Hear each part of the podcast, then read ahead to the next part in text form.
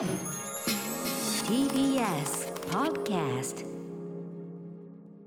早速ですがここで問題です。将棋 AI にも使われるシステムが私たちにもとっても身近なあるものにも使われています。そのあるものとは何でしょ将棋 AI が我々の身暮近ならしに身近に使われているもの、はい。えー、あーんとなんだろう？えっとねじゃあルート検索とか例えば地図のその A 地点から B 地点の最適ルートを出す。いろんな要するにいろんはい。はいなこう可能性を吟味してベストを出すという、うんうん。その将棋 AI のあれを使ってこう最適ルートとかそういうのを出す。なるほど。地図アプリとかに使われているそういうシでもステム。タイタンルートなんかそんな将棋に比べりゃ簡単だもんなあんなもんな。私はあれです。あの音声アプリとかで、まあ、はい。例えば Siri とか、ええはい、アレクサとか、ええ。あの会話をしてくれるソフトあーあ会話か。だからそのパターンを、相手がやったことによってパターンを読んで出す、うん。確かにな。どうだ？ちょっどうだとどうだ？どうだ、はい。どうだ？ということで答えは後ほど。今夜の特集はこちら。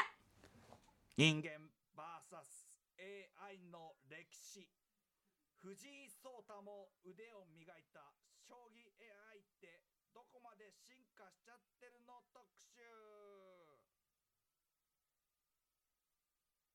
あの今ので分かったのは、あの声にエフェクトをかけてもう読み方に人間味が溢れすぎている。別にコンピューターに聞こえないっていう。はい、えーということでつい昨日行われた対局で19連勝を飾った藤井聡太棋士ね、えー、希代の天才と呼ばれるほど飛び抜けた才能を持った彼ですが、えー自らの腕を磨くために使っているのが将棋 AI、あのね前もほら明日何しますか？みたいな取材でコンピューター、はコンピューター組みます、うん。でその組んだコンピューターがね。めちゃめちゃすごいハイスペックで、うん。でやっぱりそれでこうこうスパーリングをしているというかね将棋のスパーリングをしているという藤井聡太、えーなんですけども今やトッププロも当たり前のように使使い始めたその将棋 AI 一体どういうものなのかと、えー人間との実力の差そしてどんな人たちが作っているのかなどなどという話題を今日盛り上げていきたいと思います、はい。あの先月公開された映画「アウェイクというのがまさにその将棋 AI を作るプログラマーが主人公で実際にあったその対戦のことが描かれていて、僕はあの予告で見てめっちゃこれ面白そうじゃんと思って、あの見たんですよようやく。はいすごいいい映画で、ん。めちゃめちゃ面白かったんですよ。ということでちょっと今すごくあの興味が盛り上がってる最中でもございます。えーということでいつの間にか私の近く私たちの生活にも中にも入り込んでいるらしいその将棋 AI、えーという存在、えー今夜はその将棋 AI の実力から人間との戦いの歴史までじっくりお話を伺おうという特集です。はい。はい、ゲストをお迎えしましょう、えー将棋 AI の進化を追い続ける元東大将棋部の将棋ライター松本博文さんです。さんです、えー松本さんよろしくお願いしますあ、こんばんは松本です。よろしくお願いします。いますはい、松本さんお電話で出演していただいております。ということでまずはうないさんから松本さんのプロフィール紹介をお願いします。はい、えー将棋 AI の進化を追い続ける元東大将棋部の将棋ライターフリーの将棋ライターで将棋の中継記者としてごご活躍するのが松本さんです、えー東大法学部のご出身で在学時は東大将棋部に所属。団体戦のレギュラーメンバーとして全国制覇を経験されています。はい。大学卒業後将棋ライターとして活動を開始し、えー将棋 AI の歴史を綴った書籍ドキュメントコンピューター将棋など将棋 AI に関する書籍も多数出版されております。はい、えー、ということで松本さんよろしくお願いします。あ、よろしくお願いします。東大将棋部、やっぱり東大の将棋部は強いんでしょうね。うんそうですね。あのーまあ団体戦があのね学生将棋ってのはメインなんですけれども、はいうんあの2020年度も東大が、えー優勝してましたね。ねなるほど、あさすがでございます。はい、現在はい藤井聡太さんの兄弟子が首相という。あ、そうなんですね。あうんのーまあえっ、と藤えっ、と伊藤さんという人なんですけれども、うんうんうんあのーえっ、と奨励会っていうね棋士の養成機関にいて、あのーそちらではあのーまあ。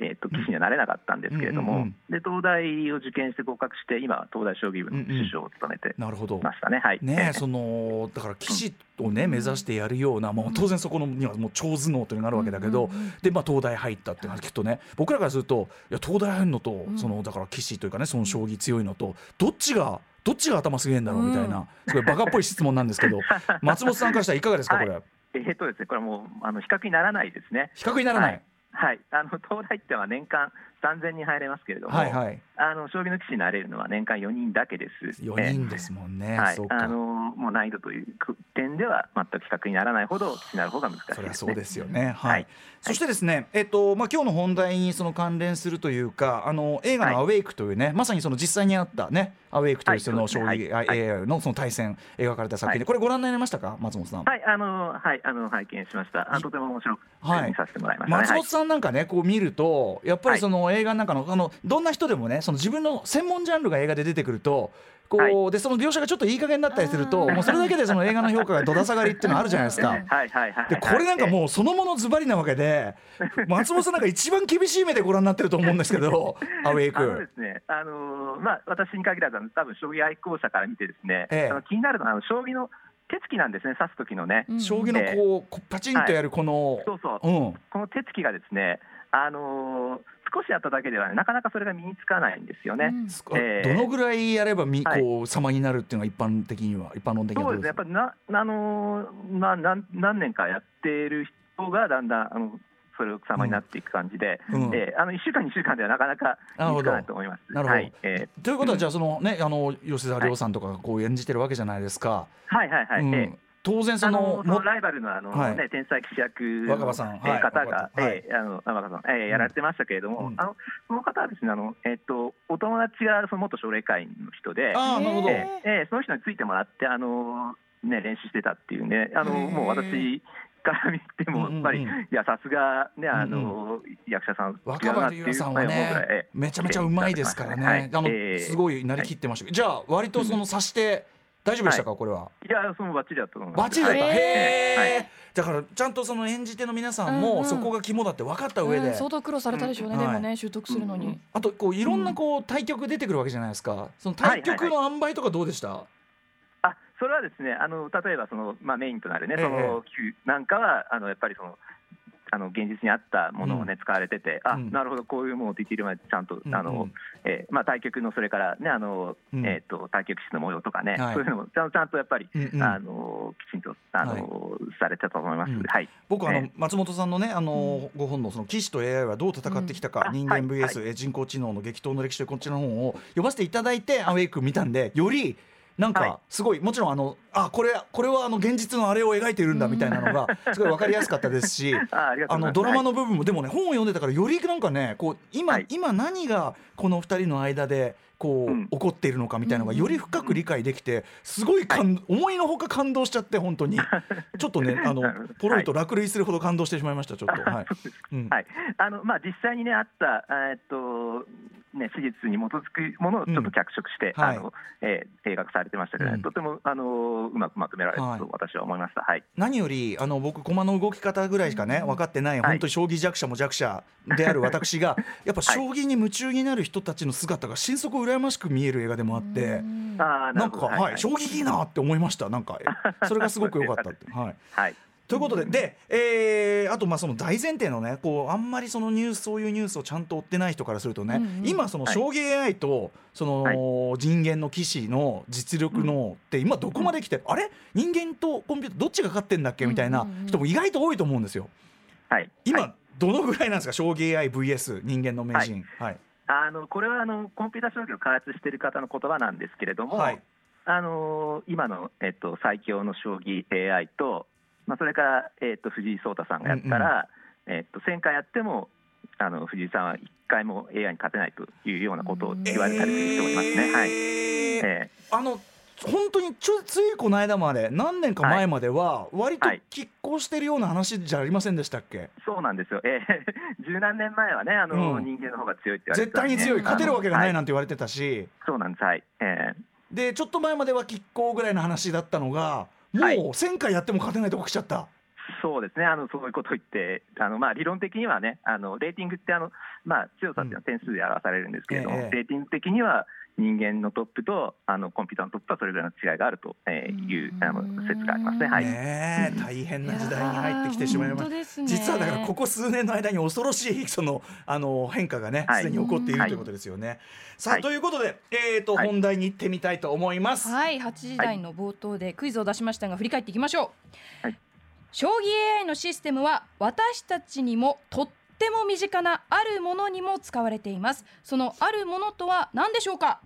はい、とといううこととで先ほどえっ、とね、えっ、とうないさん何でしたっけ？あのシリとかアレクサとか、はい。あの呼びかけたことに対して答えを返してくれる、まあか会話ソフトっていうんですかね。なるほど、はい。はい俺はでも多分全然それやっぱ自分でも違うなと思いながらやっぱ最適ルート、うんうんはい、検索みたいなことかなと答えてみました。はいはい、はい松本さん正解なんでしょうか？はい、正解あの歌丸さん正解です。えー、マジが。あら、はそうですか最適ルート。はい、あのそうですねあのああのスマホのアプリとかでねあの乗り換え案内とかありますけれども、そうはいはいか乗り換えないとか。そうはい、か、そうですね。はいち、ょっとこれ詳しい理屈の部分は後ほど伺いたいと思います。松本さんよろしくお願いします。はい、お願いします。Junction. 時刻は8時、えー、11分です。TBS ラジオアフターシックスジャンクションパーソナリティは私ライムスター歌丸と。TBS アナウンサーのうないりさです、えー今夜は将棋 AI ってどこまで進化しちゃってるの特集ということでゲストはフリーの将棋ライター松本博文さんです。改めましてよろしくお願いします。お願いします。はい。さあということで先ほど将棋 AI のシステムがあの、まあ、最適ルート例えばあれですか電車のあのじこう乗り継ぎのああいうのとかそういうのもが出るようなああいうはいソフトとかも関係してますかね。はい、あの、うんチェスのアルゴリズムとあの私はあの教わったんですけれども、うんうんうんあのえあの最善手を求めるのにね、あのまあチェスっていうのはその、えーそういうあの、うん。理論を組み立ててそれうんをコンピューターにやらせたんですけれども、まあつそのえ、うんうん。応用としてね、うん。あの電車であの A 地点 A 駅から B 駅に行くのは、うんうん。何が最善なのかっていうね、うんうん。えそういうのがえあの応用されているということ。なるほどね、はい。でも確かにその僕が最初言ってたのはその地図のルートでそんなもん簡単だろうって言ってたけど、電車の乗り換えとか、うんうん徒歩とかも含んだ最適ルートって意外と、あの将棋ほどとは言わないけどいろんな選択肢が分かれるからそ,、ね。この中から最適ポンって出すのってやっぱりそういう、4つぐらい提案してくれますもんね。そうだよね、ううん。んしかもその条件変えたらこれ、うんうん。こっちの条件だったらこっちですとかって、うんうんこうポンって出してくれるけど意外とそこはそういう思考のプねあの論理の重ねなんですねやっぱね。いや。あの組み合わせっていうのはすぐにねあのすごい数になってしまうんですね。うんうんうんうん。えーなのでねそれをあの最適にやるっていうのは結構実はテクニックが必要なんなるほど。だそうですね。はい、えはい、ということであの当たらずとも遠からずというかね、うん。なかなかいいとこついててよかったですけど。はい、はい。ということで、えっ、とまあいろいろあの基本的なことも今日は伺うと思うんでよろしくお願いします。ーあお願いします。えっ、と藤井聡太さんね、まあ、使ってるその将棋 AI、まあ、コンピューター組んで自分で組んでハイスペックでこう訓練のためやってるんですけど、はい将棋 AI こう棋士の皆さんはその藤井さんをはじめ、どういう使い方をしてるんでしょうか？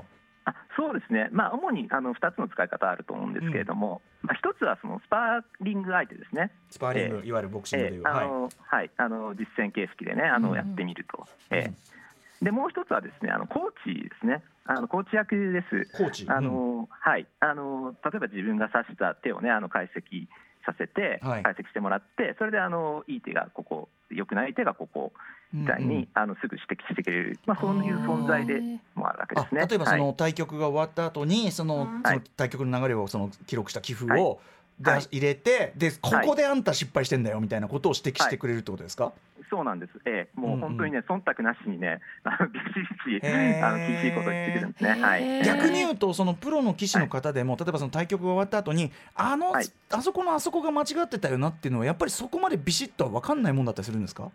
そうですね、あの そこは難しい局面っていうのは、ねうんうん。ありますからね、うんあのはいはい。えーっと百何十の指し手のあの可能性がある中で、うんうん。あの唯一正解は一つしかないとかね、うんうんうん。まあそういう場面がありますので、はいはい。そこであの、ええあのより正確な答えが出てくるっていうのはあの AI うんうん。の力ですね。はい。はい、ええ。スパーリング相手ってねおっしゃいましたけど、そのうん。うん藤井聡太さんが1000回やっても勝てない人がねスパーリングって強すぎません？まあそうですね、あの今はちょっとね、あの AI の方が強くなりすぎてしまって、うん。あのまあ、勝とうと思ったら大変なんですけれども、うんうんうんまあ、それでもね、やっぱりあのコンピューターの感覚をつかむために、うん。あのえーとまあ、テーマになってる、ね、局面っていうのがあったりしますけれども、うん。うんはい。えそこで実際に指してみてこう、ある程度の感触をつかんだりとかね、うんうん。えそういう使い方をあのしてるあの人がたくさんいるみたいですね。あるいはそのあこういう手があるんだみたいなことが分かるとかってことでしょうかね。そうですね、ええ、あの そういうのを立ちどころにね、返してくれるんでね。な。るほどね、うん。えーはい。これはでもその将棋 AI もちろんそのコンピューター自体の進歩っていうのも日進月歩なわけで、はい。あのーでしかも学習しちゃったりするわけでしょ？今時は将棋 AI が。そうなんですね。あ。ええ、あのあのー自分で勝手に強くなるんですよ。ええ。うん。となるとだからその、はい。ついこの間戦ったというかねそのえー将棋 AI としてそのコーチなり、うんえースパーリングした相手がもう要するにはい。数倍強くなってるみたいなそうですね。ことが起こはいるわけですよね、はい。起こってるわけですね現にね。はい、あの1年間であの前のバージョンに比べて7割勝つようになると言われてますね。7割、それがねどんどんどんどん繰り返されていくとですね、うん。うんうんあのとてつもなく強くなっていくっていいうね、うんうん。あの人間だとですね去年の自分に7割勝てるってことはないんですよ。ああそうか、えうん。え コンピューターっていうのはあのなんか天井知らずでねどんどんどんどん強くなってって今もまだ強くなり続けている。でも逆に言うと人間の棋士っていうのはそれだけその強いそのコンピューターのそのあのはい。将棋の将棋の強いあり方っていうのがうん。一応存在してしまってる以上はやっぱはりそこを基準に自分を伸ばしていくってことをしないとちょっと今要するにその人間の棋士の皆さんのあのはい。なんていうかな基準も変わりましたよねじゃあねさぞかし。まあそうですね、えーただ、まあ、あの人間が競う相手はね、もうすでにコンピューターではなく人間ですのでコンピューターが強くなるのはもう仕方がないとして、それをいかにあの自分の、えー、と役に立てられるかっていうのがテーマだと思いますね。そのでもコンピューターを使った訓練っていうのは今もう欠かせないぐらいになってたりするんですか、そうなんですよ、えーうん。あのね、本当に少し前までは、うん。あのコンピューター、そういうのね、あの使うのは、うん。こうどうなんだっていう意見もあったんですね。コンピューターに聞くのなんてもうカンニングじゃないかみたいなことを言ってる、え。えええあの人もいたんですよ、はい。ただ、実際にやっぱりそういう新しいものを使って、うん。あの成果を出す人が現れてくると、ですね、うんうんやっぱりそれが正しいんだなっていう、えーことになってくるわけですね。うんうんうんうんえー。これちょっとね、今日伺う話で多分その実際人間将棋界と、うん。その、はい。えっ、と将棋 AI との関係性っていうかそこも多分ね、歴史の流れがあると思いますんで、ちょっとそのあたりも今日は伺っていきたいと思いはい、ます。お願いします。はい。さあということでここからは人間 VS 将棋 AI 戦いの歴史を二部構成で伺っていきます。はい。前半は将棋 AI が誕生したいきさつからどんどん進化を重ねていく2000年まで。そして後半は現在に続く AI の進化と人間の関係についてを見ていきます。ということで前半はこちら。将棋を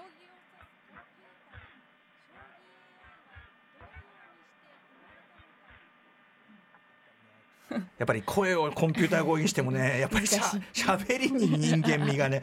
はいということでまずは概略、えー、うないさんお願いします。はい、えー将棋 AI の歴史前半を見ていきます。まず1975年日本で世界初の将棋 AI が誕生します。この時はまだルール通りルール通り AI が指せれば御の字というレベルだったということで、うんうん。人間に勝てるのなんて、えー、口頭無形な話とまで言われていたそうです、はい。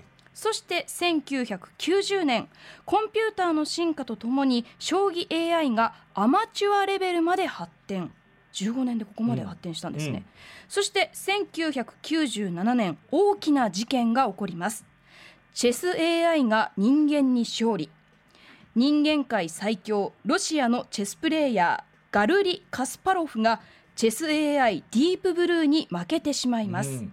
世界史に掲載されるほどの衝撃的な事件でしたが日本の将棋界では将棋はコンピューターに負けないと言われていたそうです。はい。まあ、あのチェスより将棋の方がね複雑だからっていうね、のもあったんですけどね。はい。ということで、えー、とまず順番にいきたいんですけど松本さん、はい。えー、1975年にその最初の将棋 AI 誕生ということですけどまずそもそもなんで将棋 AI なんてものをね、うん。あの作ろうと思ったのかっていうところ、はいえー、とそうですね、まずあのコンピューターで、ね、チェスをあのやってみようっていうあの試みは海外でずっとされてたんですけれども、うんうん。えー日本でね、あのメジャーなボードゲームである将棋をでもやっぱりコンピューターでやらせてみようっていう人がいて、ですね、うんうんあのえー当時、早稲田の、えー、と大学院生だったあの滝沢、えーさんという方がいて、ですね、うんうん。あの現在は、えー、とコンピューター将棋協会の会長をされている方なんですけれども、はい。えーその方がですね、あのーえー昔のね、あの江戸時代の天才の将棋指しであるね、あのうんうん。天野宗歩という人をですね、うんうん。現代によみがえらす蘇らせてみようじゃないかっていうプロジェクトのもとにですね、うんうん。あの開発を始めたんですね。えーあの推理小説家のですね斉藤栄さんという方がいて、はい。まあ、その方と組んでですね、うんうん。えーあの まあ、天野と北現代に蘇ったらどうなるかまあ、そういうプロジェクトのもとに始まったなるほど。え、はい。それっていうのはその残っている寄付とかをベースにみたいなことですか？あのーまあ、そこまではね、あの最初のうちはできなかったんですよね、あのーまあまあ、正直なところ、あのーもうちょっとね、弱すぎてね、ルール通りにさせれば、へー。えーあのーまあ、御の字だっていうぐらいの話だったんですけれども、まあ、偉大な一歩ですね。なるほどね。はい。でも,、えー。でも最初はどっちかというとじゃあそのなんかこうなんつうの、将棋好きの夢をはい。ちょっとこうちょっとちょっと僕、は要するにガンダム歩かせましたみたいな なんかそういうそれに近いようなはい。感じのものだった。いやう当時になったらロマンの塊みたいな話だったんですよなるほどね。そうかそうか、えーでも確かに、そうあのただチェスのチェスをねコンピューターやらせるって今僕急に思い出しましたけど2001年宇宙の旅の中でね春がこう、あそうチェス指してて、で、まあはいはい。勝っちゃうって場面があってだから、はあれがすごくごくごく普通の日常として描かれるから多分はい。あんなものが出てくるってことは、まあ、そういうことを考える人は当時からしていっぱいいたってことですもんねそうですね。1968年ええあですよね。のチェスの方はもうね、あのコンピューターがあの開発され始めた当初からね、あのまあ、コンピューターにしてるアラン・チューリングとかね、うんうん。そういう人がもうあの最初からあの、えー、と試金石として、はい。あのまあ、チェスを、ね、やらせてみようというあ。あの西洋の方ではね、やっぱりチェスっていうのはもう知性の象徴なわけです。それをあのやらせるっていうのは非常に自然な流れだったそうですね。なるほどなるほど。はい。うん。でじゃあその、まあ、当当時だったらじゃあ IBM とかがずっと開発してたみたいなことですかね。そうですね、うんうん。はい。ええ。で、え1997年にそのチェス AI 人間はこれもすごく大きく報道されたんで僕も記憶にありますけど、はい、これはやっぱりね、衝撃的な事件だったちょちょっとでも松本さんのこのご著書を読むと、でもそのあの、えーとはい。ガルリー・カスパロフさんはとはいえその、たなんかこうちょっとし結構ポカしちゃったっていうか割とそうですね、うん。ええ。やっぱりそれは人間だからね、ポカもするんですけれども、だから何度か高田ってればちょっと分かんなかったんじゃないのって気もしなくもないんですけど、うん。そうですね、ええ。それはまあ、あのーまあ、あの勝ったかもしれないし、うんうんまあ、あのこれが順当な結果だったかもしれない、うんうんうん。それは分からないんですけれども、はい。ただやっぱりそのカスパロフさんっていう人はですね、あのーもう史上最強のチャンピオンと言われてたわけですね。で、あのーもうあのまあチェスといえばその西洋ではもう、あのーもう偶像視される存在ですから、はいはい。まあもうすごいスーパーヒーローなんですね、チェスの世界でね。えーその人が、まあ、そのコンピューターについに負けてしまったっていうのは、やっぱり衝撃的な事件ね、人間知性の敗北だぐらいのね。そうそうそう、そう。うんうんまあ、そういう、まさにそういう言い方をされましたね。うん。えー。まあコンピューターだって人間が作ったもんなんだからいいじゃねえかって気もしなくもないけど。なかなかね、そういうふうにね、あうん。の捉えられないですね。えでこれでも、まあ、チェス負けましたと。で、はい。いう騒ぎの時にでも将棋は違うんだっていうのが、まあ、根強いかったじゃないですか。これはなぜなんでしょうか？そうですね、はい。あのまあ、チェスもね、非常に優れたゲームですけれども、あの将棋はですね、チェスよりあの複雑さという点ではあの、非常に複雑なんですね。はい。あのチェスはあの 8×8 の盤面ですけれども、うん。将棋は 9×9 で、まあ、ちょっと広い、えーでそれから、えーと、これが非常に特徴的なんですけれども、日本の将棋っていうのは、えー取った駒を持ち駒としてもう一回使えると、はいうんうん。えーだからね、そう盤上40枚の駒がね、あのえ減らないんですね。うんうんうん。えーだからそのえー、とずっと複雑でですね、うんうん。あのーまあ、この複雑さはですね、うん。コンピューターではちょっと制御しえないんじゃないかということを考えられてたんですね。うんうん、なるほど、えなんかでもすごい、僕もそのあそういう理屈だっていうふうにまあ理解してたんだけど、今思うとそれ程度問題じゃないの、それっていう。あの程度問題ならそれ抜かれるっしょいずれはっていう感じがしなくもないけど。あのね今振り返ってみるとそう思うんですけれども、ね。当時はね、いやほ僕もあのリアルタイムでこの全部過程ね、あのえ。ええ見ましたけれどもね、はい当時はなかなかそうは思えなかったですね、やっぱりねうんうんうんうん、えー将棋だけは違うと、うんえー私も将棋愛する人間ですから、はいうんあの将棋がコンピューター負けるってね、ちょっとやっぱりね、うなかなか、あのー受け入れがたいような話でもあったんですね。まあ、それだけ当時えね、実力者が現実にまだあった時代でもあるから、そこもねまだ説得力あったでしょうしね。ーそうですね、はい、そうです。はい、うんうんえープロ棋士もですね、あのー自分が生きてる間は負けることはないだろうみたいなことを言ってた人が多かったです。はないんかこういろんなさこうプロレス最強説とか相撲最強説とかいろんなそういう各界のさ、各界の独自最強説みたいなものもちょっと思 思い浮かべるようなところがあるけども、はい、えーあの当時はですね、あのうん。まあ、今も活躍されてます。はい。あの羽生善治さんっていう人がですね、あの七冠あの将棋界のタイトル全部取ってですね、はい。えーあのすごい勢いで勝ってた。で、ええ。まあ、羽生さんっていうのは、まあ、おそらく史上最強の棋士だと思うんですけれども、えーこの羽生さんがねあの将来でもコンピューターに負けるようなことはやっぱないんじゃないのっていうのはね、うんうんうん。それは自然な感情だったと思いますね。はい。えはい。ーまあ、あのじゃあその1975年から始まったその将棋 AI まあ発展期を迎えてでも97のそのねチェスでの一応一,、一区切りを迎えてもまだまだこう、えー勝負がちょ続くというかね感じでございます。ということで、えー AI が進化を遂げていく2000年代以降どうなっていったか言ってみましょう。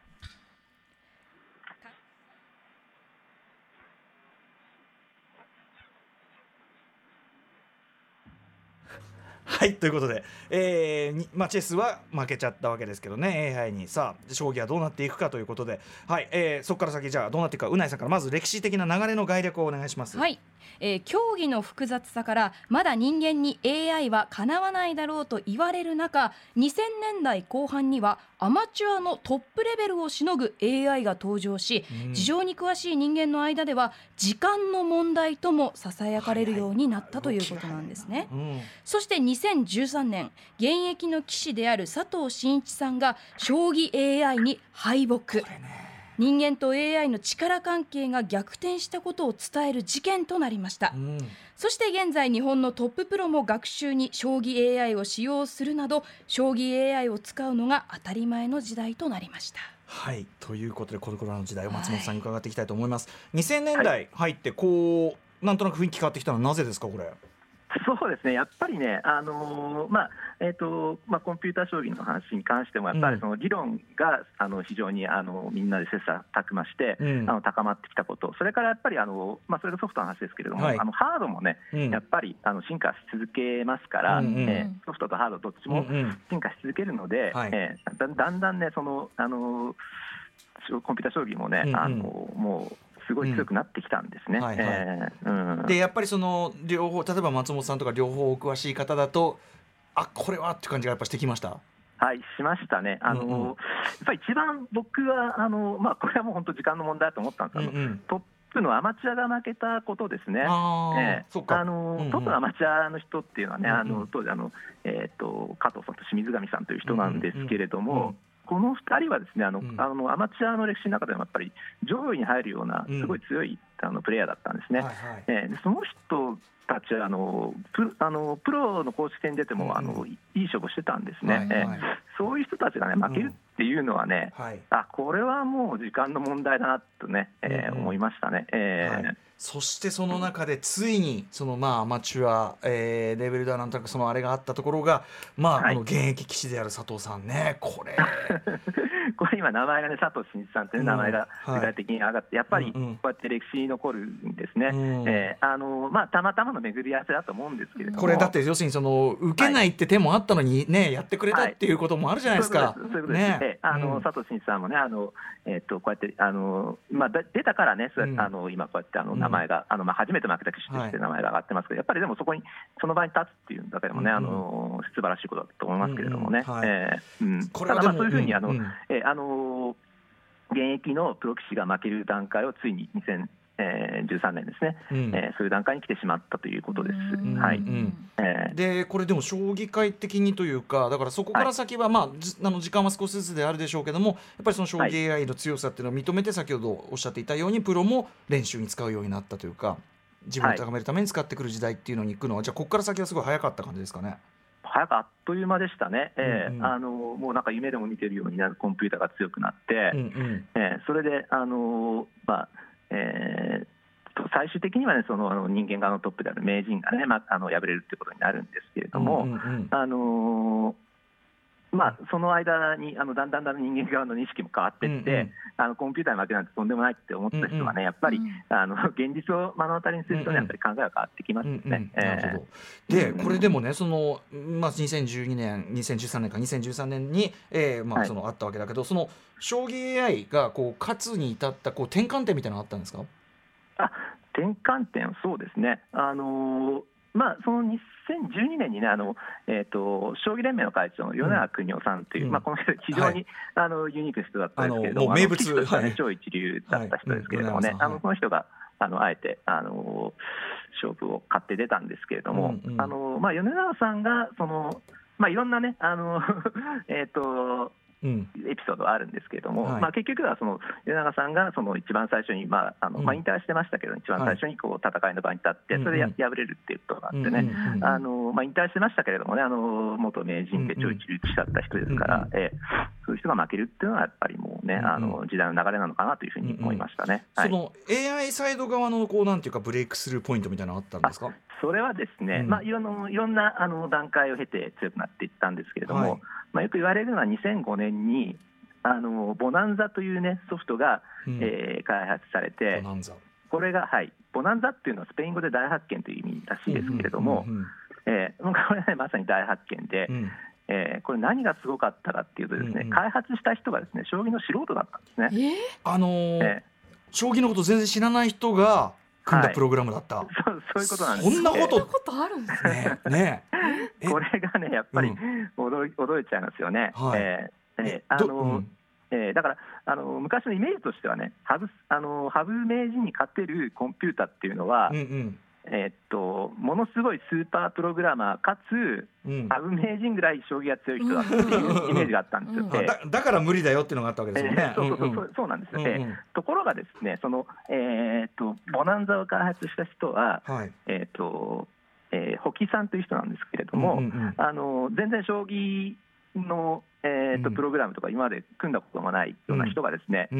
趣味であのやってみてうんで自分はあの将棋もほとんど素人だから、うんうん。あの全部ねそのえっ、と、えーまあ、自動学習機械学習っていうんですけれども、はいはいあのえっとうん人間の対極感っていう、まあ、あの評価基準に当たるところをですね。全部自動的に、うんあのえーうんコンピューターに考えさせようっていうことをやったんですうんうんね。えーこれがですね、ううんまくいってですね、うんうんあのそれあの全然あのほとんど将棋も、あのほとんど知らないような保木さうんんによって、うんうん。あの人間をはるかうんうに、ん。はるかに強いような、あのアマチュアよりはるかに強いような、うんうん。えー、とコンピューターが生まれたと、ボナンザえーいう経緯がありました。はい、つまりその将棋というルールの中はい。を,、を与えてその中でやっぱりまさに最適なあれをちゃん、はい。自分で考えて選べるようにしたら勝っちゃったっていうことですかねこれね。そうですね、えーうん。だからあのそれチェスの方でねそういう手法があったんですけれども、うん。うんうん将棋でうまくいかないと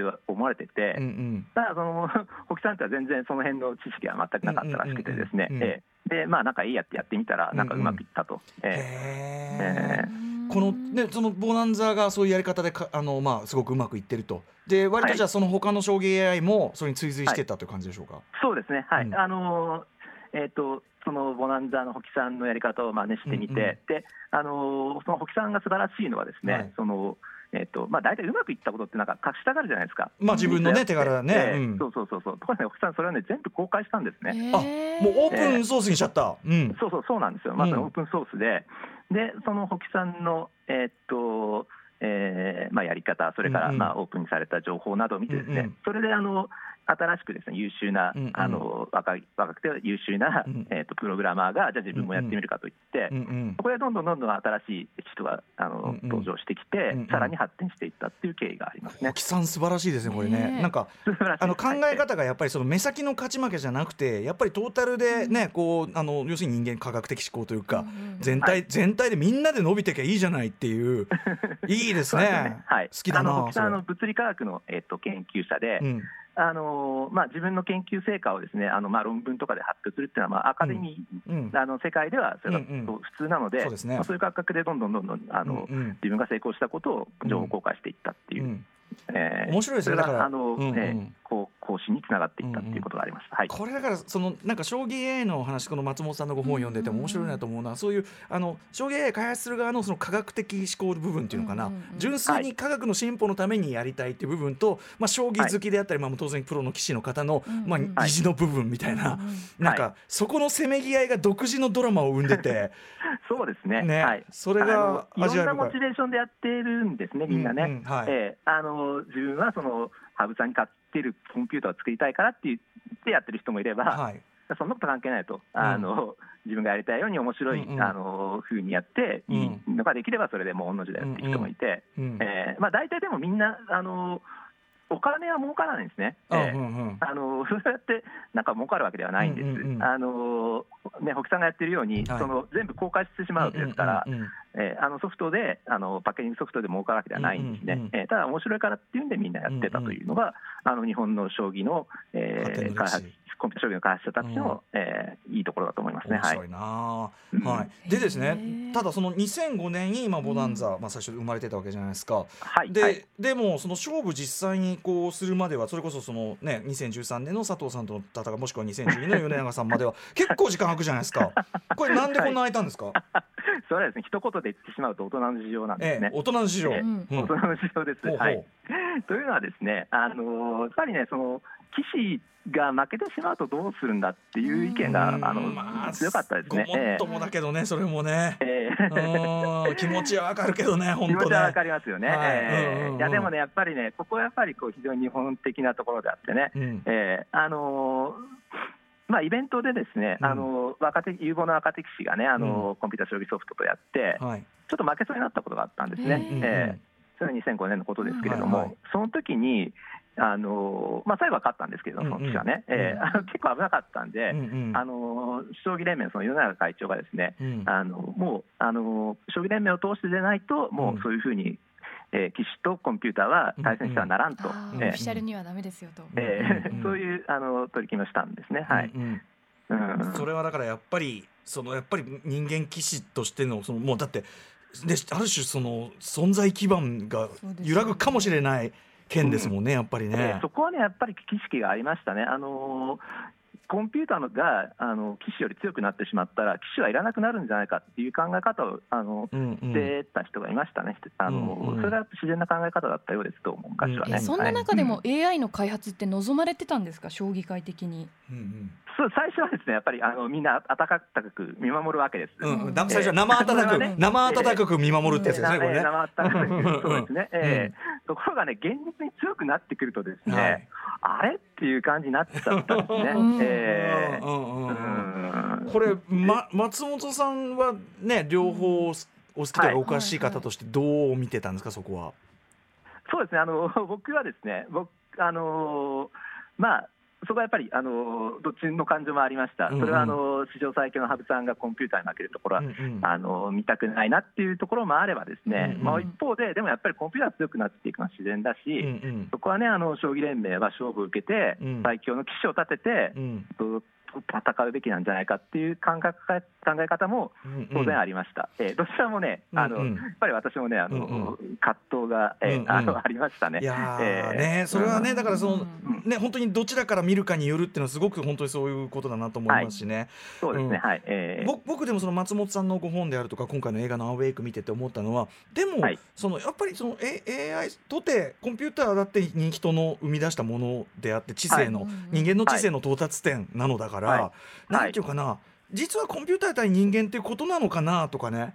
なんかはい。もうちょっと視野をこうこう俯瞰的にすればこれはその、うん。なんかなんていうの対立するって考え方じゃないのかなとかい。ろいろなこと考えちゃいましたなんか今回は。そうですね、あのうん。そういうことあの考え方を、ね、される人もいますね。あの人間が、ね、生み出したものですからね、あうんうん。のコンピューター将棋だってね、はい。えーあのそれで最強のあの名人に勝てるようになったら、ですねそれはやっぱりあのコンピューターの勝利じゃなくて、うん。開発した人間の勝利、まあうん。ねあの人間全体の英知の勝利なんじゃないかはい、ということを言われる方もいましたけれども、けれども。けれどもやっぱりね、人間の感情としてはなかなかね、うん。割り切れないところもありましたね。はい、はい。えこれね、えっ、と今のところあれですよね。あの、まあ、ニコニコ動画とかでね、まあ、すごいそのはい電王戦つってめちゃめちゃ盛り上がって、ーはい、まあ、この映画でも描かれてましたよねその「アウェイク」でも、はい、その戦いっていうのはあのしばらくやってな途中からもやらなくなっちゃったんですよねだからね。はい、そうですね、あのー最終的にはその、えっと、当時の名人がね、あの佐藤天彦さんという人がですね、あのー最終的にその、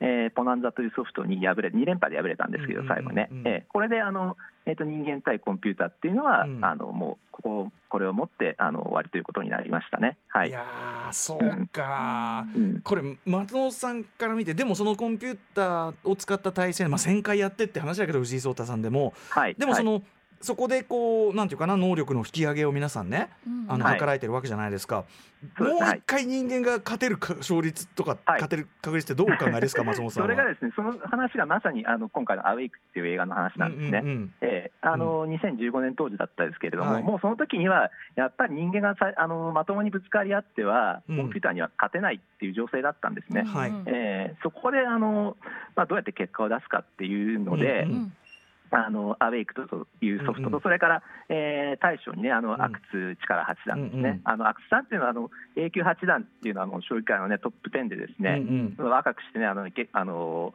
えー、阿久津さんはその、ね、あの かっこいいですね、はい。あのえーっと将棋界のあのヒーローだったんですけれども、その、えーっと永久八段を立てて、はいあのさアウェイクが大将だったですけれども、うんうんうん。まあ、それとどう戦うかっていうんで、うん。えーあのアウェイクの側にですね、あのまあ、これあんまり言うとあの映画のネタバレになってしまうんですけれど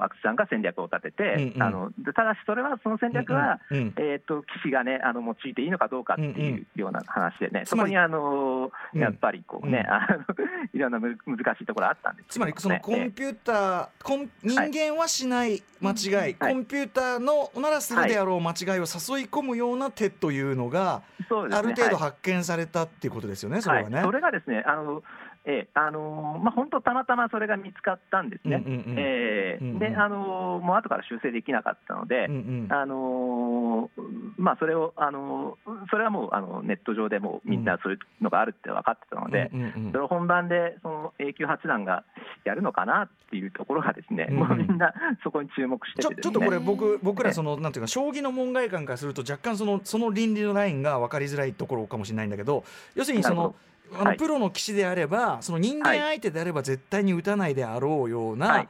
そのまあ奇策というかはめ手というかみたいなものを使うのははいやっぱ良しとしないそのある種のこうなんかこう紳士的なプレーの仕方であるとい。うかそういうこうあの例えば子供に、に将棋を教えるときはね、はい。あの堂々と指しなさいと、で勝っても負けてもあの正々堂々とやりなさいということを教えるわけですね。あの勝負にこあのこだわるのではなくてね、あの盤上で最善の手を目指して、それは負けるのはしょうがないっていうことを、まあ、子どもたちに教えるんですけれども、ただ、プロのやっぱりその、ね、あの存在意義っていうのは、まあはい。強いこと、負けないことですから、えあのやっぱり負けない手段がある以上は、それを、うん。あの用いるべきなんじゃないかっていう、うんえーそれがあの今回のうん。アウェイクの映画の、うん。えーまあ、大きなテーマなんですね。じゃあ今でもそのうん。対コンピューター向けの戦術を使えば勝とうと思えば勝てるんですか、いや、勝てません、もう勝てません。もうカバーされちゃったねえーそれは。そうで、えーあの2015年にそれが存在したっていうのがちょっとびっくりするぐらいのうん話で、うんうんえでーもう今はその穴も埋まってですねなるほ、ど。あ穴もの埋まって。おそらく、えーあの1000回やったら、まあ何回勝てるのかなっていうなるほどね。感じになってしまうと思いますね。だからはい。ちょっとこうあれじゃないね。それこそあのウイルスがそのそのなんていうの？そのねあのこうさらに強くなっちゃうようなそうそうそう乗り越えちゃっええ。てだから一旦それでやられてもまた強く向こうも強くなってくるしっていううねん。でもひょっとしたらそのねあのーアアウェイクのその弱点とアウェイクか当時のえ将は棋 AI の弱点だったそういう一点のようなものがまた見つからないというあれもないということもちろんはそうです、はい、うんうん。もちろんそうです。だから、えーっと、コンピューター将棋の開発者の人が1000回やっても藤井さんは勝てないって言ってるけれども、うんうん私からしたらね、あの藤井聡太さんもスーパースターですから、うんうんうん。藤井聡太ならなんとかしてくれるんじゃないかっていうのは正直なところ、なるほどね。そこにはありますね。うんうん。いや、えー。藤井さんもだってその藤井さんの脳のさ、回転ってやっぱもうちょっとどうかしてるレベルだからちょっと人知を超えたことは起こりうるんじゃないかっていうね、思っちゃいますよねやっぱね。思っちゃいます、うん。はい、えーどうしても夢を見てしまいます。はい、うんはい。えあとそのね、映画の AI でも描かれたからその若葉若葉龍也さん演じる、まあ、その赤津赤津力さんに当たる、その、はい。えー棋士の方がやっぱりそのあのー勝とうっていうことを思わないでその望むようになったら自分は棋士やめるべきだと思うみたいなことを言ってて、はいはい。はいそれそういうこうなんていうかな。あのちゃんと勝つ,、はい勝つためにコンピューター戦に臨むその若葉さん側と、あとその吉沢さん演じるね吉沢亮さん演じる、はい。その主人公のスポーツマンシップ的なそうそう、うんそれがちょっとこれネタバレになるからあれなんだけど、そっちは A- AI で勝負してるんだけど、限りなくこう人間の騎士的な、こう、はい。ある教授を持って、うん。知ったこのなんか対象であり ぶつかり合いが。ね。ええ。でこここれあの松本さんのこのあの騎士と AI はどう戦ってきたかの、はい。これを読んでたんでよりそれがす深く分かったんで あのね映画のそのクライマックスもめちゃめちゃ感動しちゃって そこが、うん、お互い、はい。お互いいいぞみたいな、うんうんうんうんどっちも間違ってないぞっていう感じがねこう、うん良かったんですよねすごいね。はい。うん。なのでこのタイミングでちょっとねあのお話を伺えたのはすごい良かったですね。ああとこれはい。ものすごい松本さんにものすごいバカっぽい質問していいですか？あの AI が、まあこのまま将棋 AI がどんどんどんどん利口になってでありとあらゆる局面みたいなね、はい。ものも通じてくると。そうすると、はい。将棋ってやっぱりその盤面も、まあまあ言っちゃえば限られてるしはい。駒の数も限られてるし、動きも限られてるしで。はいすもうなんていうかな必勝ルートみたいなものをの発見みたいなさ、そうはいそういうのってありえますかね？はい、あそうですね。理論的にはですね、うん。あの三つの可能性があるんですね。はいはいあの先手必勝、後手必勝、うんそして引き分け、うんうんそのどれかなんですね。はあ、はあはあ。えーあの最終的にはそのどれかに結論があの、まあ、定まるはずなんですけれども、うんうんえーただあの、人間にとってはもう本当、将棋っていうのはでたらめに難しい。うんうんでそれはね、今のうんあのもうものすごく強くなった AI にとってもはい同様なんですね。あーえー現在の AI っていうのは、まあ、あの人間より神に近づいた存在ですけれども、はあはあはあ神ではないです、だからその、え今の AI でもその将棋の結論をうん導き出せるかと言われると、うんうんうんちょっとそこまで行くのは、うんうんうん。あの難しいんじゃないかと思ってる人があのほとんどだと思います。さすが神が作ったゲーム、えーねえなかなか天井までは近づくけどタッチはできないっていうはい、そうですね。ことなんですえー将棋ってすごいゲ将ーム棋すげえなって改めてやっぱ思う、そうなんですよ。だからねこの話していけばしていくほどやっぱ将棋すげえっていうよく生まれましたね誰でもできんのにうんこの奥の深さ何っていう、あの将棋っていうのは誰が作ったかわからないんですね。ええ。えそれなのにあの江戸時代のねあの、はい。あまあ、戦国時代にあの確立したと言われてますけれども、はい。はい誰が作ったかよくわからない。ちょうどこの大きさにしてねめちゃめちゃあのゲームバランスが優れてて、うんうん。いまだにあの これだけ遊ばれて誰も飽きないし、うんうんえー、未だにあのプレイし続けられてるという、うんうん。これやっぱりこれはあの本当に神が作ったゲームなんじゃないかっていう、うんって言われてるんですもんね。あのえーそういう思いによく、えー、すかられま。す。すね、はいあの昔はだってもっと盤面ねめちゃめちゃでかくてあのうん映画のあのあれあの大手にも出てきましたけどあのうんめちゃめちゃでかくて何日もかけてやるみたいなねそうですね、はい。やつだったのがます。はい。がまあでもめめちゃくちゃこうちょうどいいこれ以上でもなくこれ以下でもなくというとはいころに収まってるこはい、とですもんそれがね。現在のそうですね、将棋だと思います。はいあ。のこれ伺ってみたいんですけどそのコンピューターとの対局を避けていた中で、当時の将棋連盟の会長がある発言をしたということなんですけど はいはいはい。これがですね、まあ有名な話なんですけれども、あのまあ将棋界の最強の、えっと羽生善治さんですね。はい。えー、羽生と対局したいならね、7億円持ってこいって言って。ま7億円。そうね。うん。7億っていうのがなんかなので7億っていうところはさあのなんていうのリアルな数字。絶妙な数字。100億とかじゃないのが えー割とリアルな数字なんですね。うんうんうん。えーあのーまあ将棋界をねあのえーっと羽生あの羽生名人がねあのーえーそういう王将を受けて立つなら7億円持ってこいっていうのをねあの当時の世の中会長言ってましたけれども、うんうん。あなるほど、うん、まあなんとなくそんなところかなってでもそれでもやっぱりさせたくないえっていう思いが当時はあってえでまあその話には続きがあってですね、はいはい。あの羽生は7億だけど、うん。あの自分ならねあの、うん。一あの世の中会長は1000万円でやると、うん。うんうん。えやっぱ うん。1000万円でやるって言って、はい。それが後の電話戦につながっていくっていう。話やっぱそそこだから米長さんがね本当にショーマンシップもあってねうん。い。ちいち言うこともあの鋭いけど気が利いてるっていうところが なのかもしれないですよね。だはいからでも実際はだからその可能性っていうのは分かってるからこそだもんねそれはね。もう多分負けてしまうみたいな気持ちが、うんうんその騎士だからこそ分かってて、うんだからうんそういうなんかさせたくないなみたいな気持ちもあったってことですよね。ああの米長さんはね、うんあの最後ね、あのえっとまあ、ボンクラズっていう、まあ面白い名前のソフトと対戦したんですけれども、はい。その時にあの事前にボンクラズ指してみて、うん。あの自分よりそのボンクラズの方が強いって素直に認めたんですね。うんうんうんえーそこはね、あの素晴らしいところで、で。相手が強いあのという前提の上で自分はどうやったら勝てるかっていう戦略をそう考か。えたわけです。それはやっぱりそのアウィックの話にもつながっていくんですけれども、ちなみにそのボンクラスこれねあのもざもざの本にも出てくるあのまあ女性のチームでねやってるやつですよねこれね。確か。違ったっけ？ーあえっ、とね、僕らっていうのはね、あのあ違うかあ違うえー違う違うわあのそれが元になったのがあれだ。あのアニメのアニメじゃないそうそうそうそうみたいですね。うん。ええ失礼しました。あのボナンザクラスターの略でボンクラっていうらしいんですね。まあなんか元はだなんか、うん。ええ漫画の、ええ方から、ええそういう名前の由来があるごめんごらしいですね。完全に今、今頭があのバグっておりました。はい、なんですけど、あのえっと結構その変な名前つけますよね。あこれがね、やっぱりね、あの、うん。将棋の会社ってね、皆さんね、個人個人でやってるんで、うんうん。割と思い思いに適当な名前をつけるんですね。うんなるほど。だからちょっとこう気の抜けたタヌキとかね、白ビールとかタヌキとかね、まあボンクラスもなかなかだけど、うん、そうですね。がえ。えつきやすいってことですかね。うん、そうですね、はい。うん今一番強い将棋 AI って、はい。